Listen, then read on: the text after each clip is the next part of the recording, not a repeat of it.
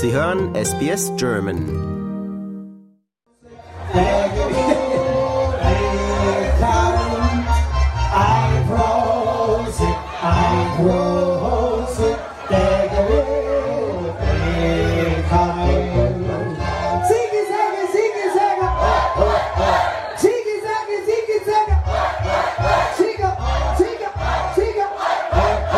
Oktoberfestmusik und Bierzeltstimmung. Nicht in Bayern, sondern in Australien. Ja, das Oktoberfest in München ist seit zwei Wochen vorbei. In Gippsland, Victoria wird allerdings erst Ende Oktober gefeiert. Genauer gesagt am 28. Oktober. Denn dann werden nach drei Jahren Pause wieder hunderte Oktoberfestbegeisterte erwartet. Organisiert wird das Event von Catherine und Alistair Hicks. Die beiden Australier betreiben das Weingut Blue Gables und veranstalten auf dem Gelände seit 2015 ein waschechtes deutsches Oktoberfest. Ich wollte von den beiden wissen, was die beiden Australier dazu bewegt hat, ein deutsches Oktoberfest im ländlichen Victoria zu veranstalten. Well, Alistair went to Oktoberfest in Germany, in Munich, and he just loved he loved that experience so much that he wanted to replicate it here. And um, it, people love to dress up in costume in lederhosen and dirndls, and they also love to drink German beer out of steins. So we that was the whole reason why we, we really, really, really wanted to run an authentic, as authentic as you can get in Australia mm-hmm. for Oktoberfest.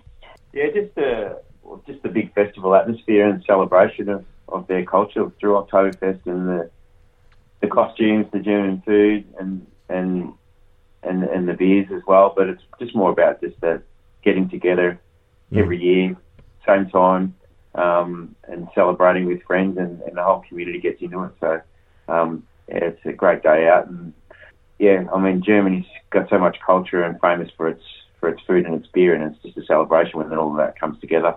And the dress, the dress ups, everyone just gets dressed up and right into the spirit of the whole Oktoberfest. Right. Normalerweise findet das Blue Gables Oktoberfest immer Anfang Oktober statt. Dieses Jahr hat sich der Termin nach hinten verschoben. Catherine erklärt, wieso. So, it happens obviously in October.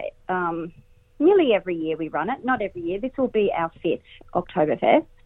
Uh, we, you know, obviously through COVID, we weren't able to run Oktoberfest, and last year we we thought it was too close to COVID, so we mm. decided to run it again this year. This is our latest one. We normally do it in the first week of October, first Saturday.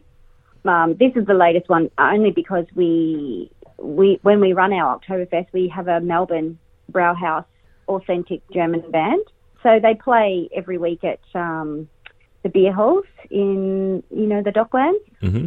They're called Schwarzwald, and you might have heard of them. And so we never run the event without that band. And um, October 28th was the only, you know, uh, time slot that they had available for us. So that, that's hence why we're having it. Ein Oktoberfest in Regional Victoria. Da stellt sich natürlich die Frage, wie viele Leute die Reise nach Gippsland jedes Jahr antreten, wie das mit der Anreise funktioniert und vor allem, wo alle Oktoberfest-Fans übernachten. We ticket up to a thousand people. Wow. Mm, it's very, very. Uh, we do get a lot of people from Melbourne that come to Gippsland, especially for Oktoberfest. Well, people find accommodation nearby, mm-hmm. and we have buses. This is a it's a big event that um, you know we we have tickets with uh, transport, so buses are included in their ticket price. So from Traralgon, which is about 45 minutes away, Traralgon Sale, and they stop at all the major and Bairnsdale. So if you were looking on a map from our from our place, it's from about an hour out. The buses will run, but they're major city towns, cities where you know there's plenty of accommodation. And so from Melbourne, yeah, you take the train to Traralgon, jump off, get your accommodation, jump on the bus here.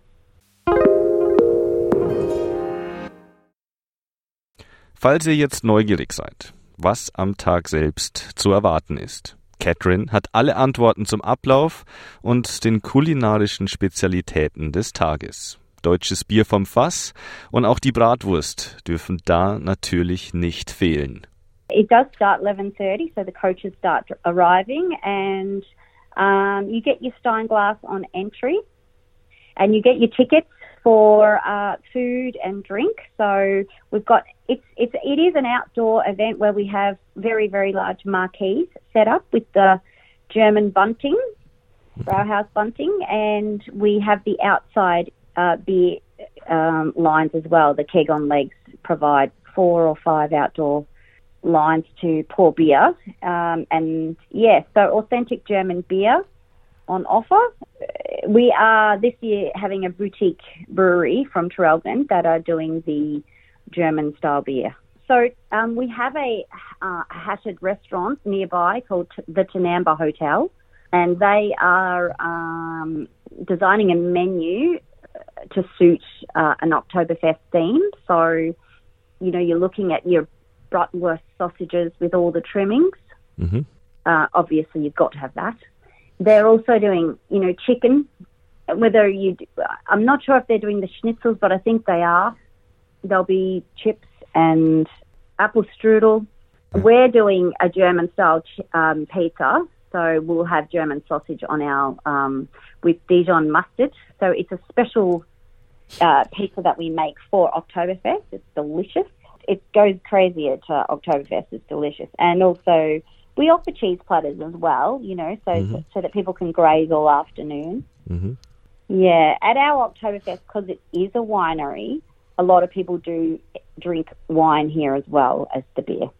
Uh, we buy the steins in, uh, half litre steins, and everyone gets a, one of those as a souvenir to take home for the day. Um, and they've got a Blue Gables Oktoberfest logo on them, so it's a great memento for the day as well. Ich wollte von Catherine wissen, wie viele Blue Gables Oktoberfest-Besucher wirklich mit Lederhose und Dirndl erscheinen. 99% come dressed traditionally. Um, a lot of my friends have spent over $500 to get the ones from Germany, the real ones, yes. So um, it's, I know exactly how hard it is, but it's worth it.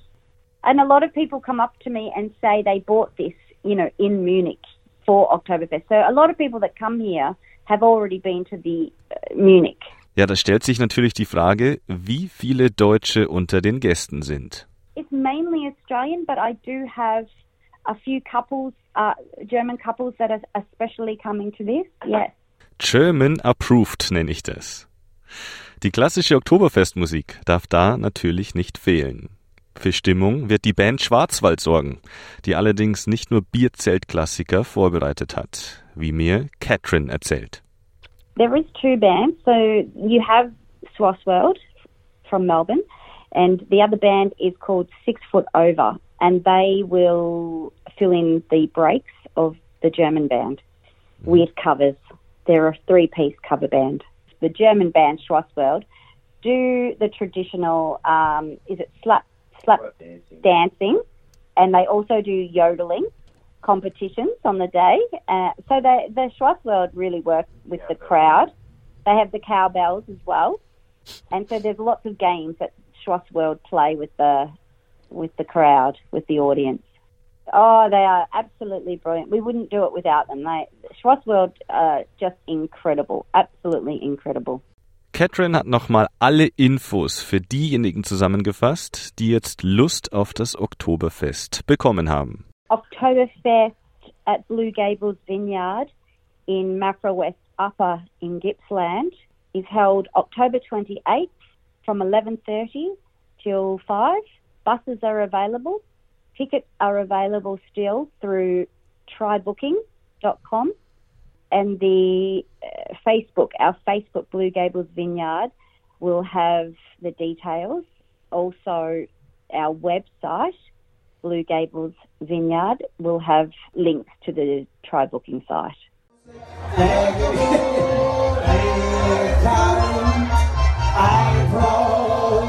I grow,